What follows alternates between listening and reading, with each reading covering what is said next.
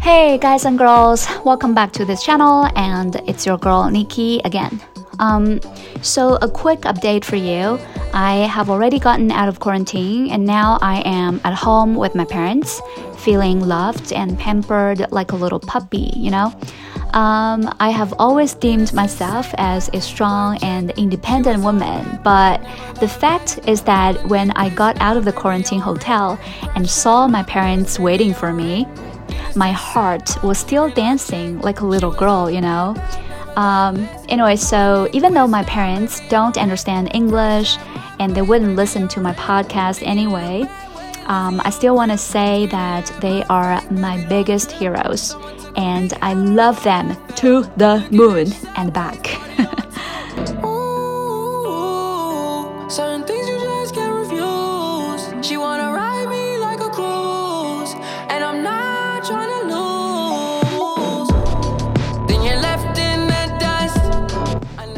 Okay, anyway, so from today's intro, you guys can pretty much tell that my parents are very important for me, and I tend to treat them as my source of strength if I am confronted with a huge setback or difficulty in my life.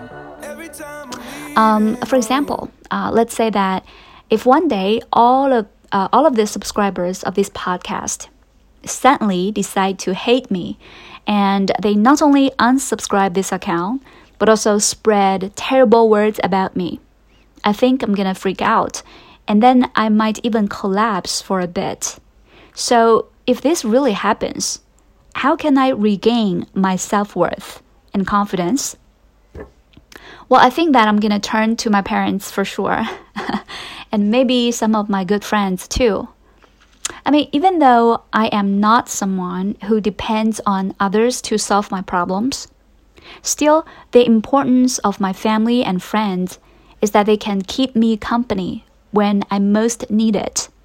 And at least with them by my side, I will not die from loneliness and self doubt, you know? So maybe with time going by, I can finally climb out of the pit and then be okay again. So again, here it goes. For me, if I have some major life troubles, or now if I am not aware of my life directions, I tend to rely on my family and friends as the source of strength. And of course, everybody has different choices regarding their particular sources of strength.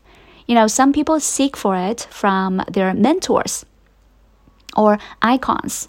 Like, for example, um, whenever you want to be lazy, you probably can think of Kobe Bryant, and then his spirit will stimulate you to go back to work, right? Or someone else will turn to religions or spirituality when they need the source of strength. For example, they believe in their own God, and then when difficulties appear in their life, they believe that God can guide them the way, and then they will feel some sort of power to keep going. So it's normal, right? I mean, we're human beings, and sometimes we will be knocked down by some predicaments, uncertainties, and disasters, whatever. And then we will need some source of strength so that we will not have a, you know, like a nervous breakdown or we will not try to kill ourselves or whatever. But you know what? The other day, I was watching a talk between Elon Musk and Lex Fridman. And for your information, Lex Fridman is also a podcaster, uh, and he initiates a lot of conversations about the nature of intelligence, consciousness, love, and power. Uh, you can subscribe to Lex Fridman's podcast right here on Xiao Yu Zhou. I mean, I will just put his name on today's show notes, and then you guys can seek for his podcast right here on Xiaoyuzhou. Or maybe you guys can find his clips on YouTube channels. Anyway, so during the conversation between Elon and Lex, uh, Lex just raised a question and he was like, So, Elon, you are at the most cutting edge fields that humans have been researching. And there's got to be so many challenges ahead of you. So, what is your source of strength when things get difficult? So, you know, let's just raise this question. And do you guys know Elon's reaction?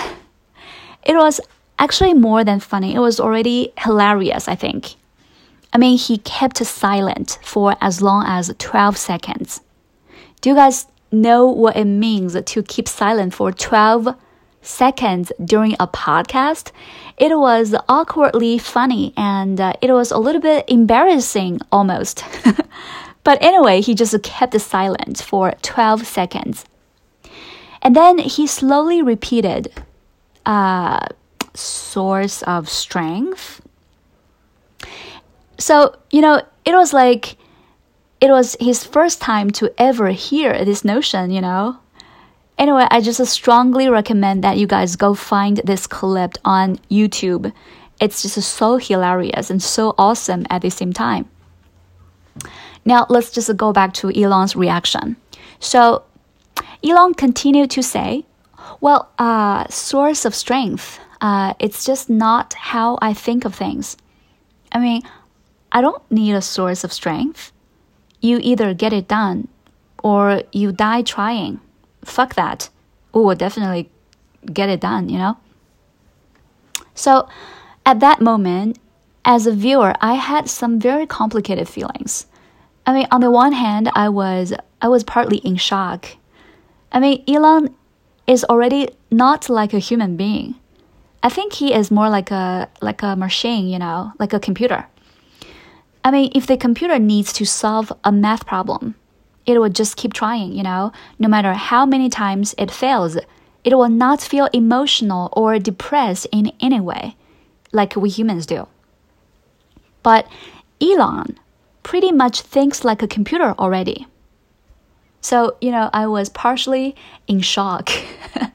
I feel like he is already, uh, you know, partly human and partly machine. And on the other hand, I also started to admire this guy a little bit more, you know? I mean, God knows how many obstacles he has to conquer on his mission. But he's like, fuck it, I'll get it done. I mean, this is very much like the success mindset I talked about two episodes ago. Just because of this point, I think Elon is going to continue to achieve unimaginable success in the future, despite how others might perceive him.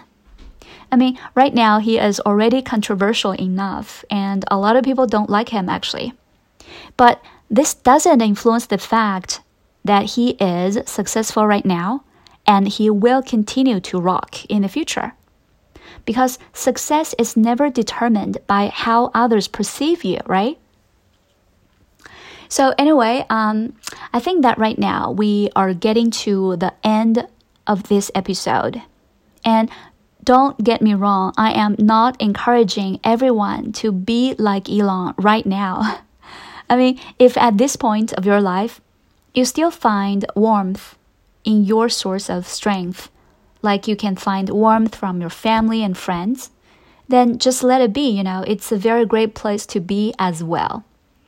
Because we're humans and we will do some humanly things, of course.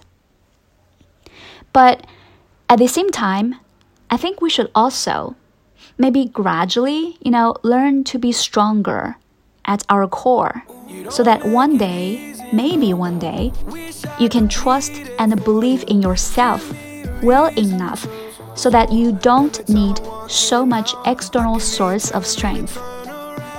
You will deeply believe in yourself and what you do. And no matter whether you are experiencing victories or you are experiencing troubles, you will not be so much emotionally unstable. And then maybe one day you can also say, fuck it, we will get it done, no matter what. Um, I mean, this is almost the coolest thing that I can think of at this point in my life. It's just so cool. Um, yeah, that's it. So I think this is everything for today's episode, and I hope that you guys have also got something out of it. And this is Nikki, and I'm gonna see you guys next round. Love you guys a lot. Bye. Mwah.